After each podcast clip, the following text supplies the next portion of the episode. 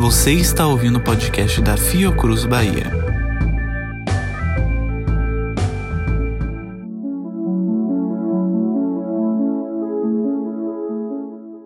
Olá, bem-vindo ao segundo episódio do Pílulas do GM, o podcast de informações rápidas da Fiocruz Bahia. Dando continuidade à nossa conversa com o pesquisador do GM, Manuel Barral, neste episódio vamos discutir sobre a importância da testagem contra o coronavírus na população. Doutor Barral, você tem deixado claro que o teste é importante, mas só testar não basta. Qual a importância da realização dos testes e quais outras medidas são necessárias para enfrentarmos essa pandemia?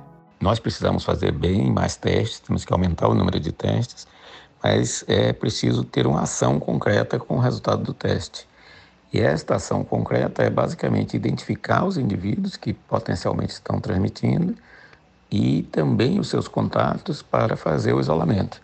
Se essa medida não for bastante efetiva, eh, não adianta só saber que há pessoas infectadas, é necessário ter uma ação concreta da, da vigilância para realmente se estabelecer o controle. Como está a testagem para o coronavírus na Bahia? Está sendo suficiente por aqui?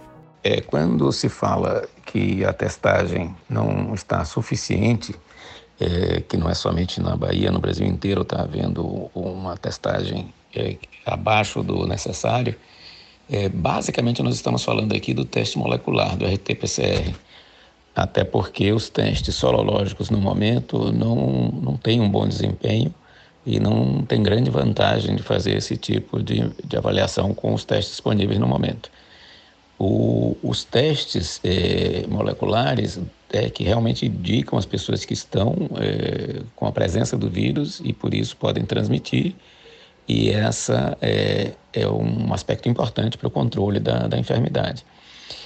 As dificuldades para isso são muito grandes, a começar desde a coleta. É uma coleta que não é muito fácil pelo SWAB, não é tão simples como obter é, outros tipos de amostra.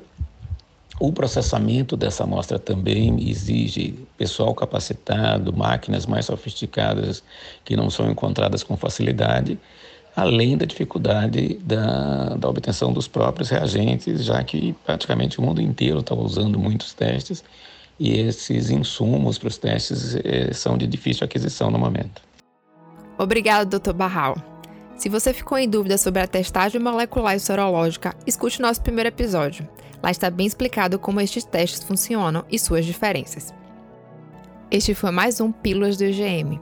Caso tenha alguma dúvida sobre o que falamos aqui, mande um tweet pra gente no arroba Fiocruz Bahia com a hashtag Pílulas do IgM. Até a próxima! Reportagem de Jéssica Guanabara e Julia Lins. Locução de Jéssica Guanabara. Edição e produção de Vitor Arthur.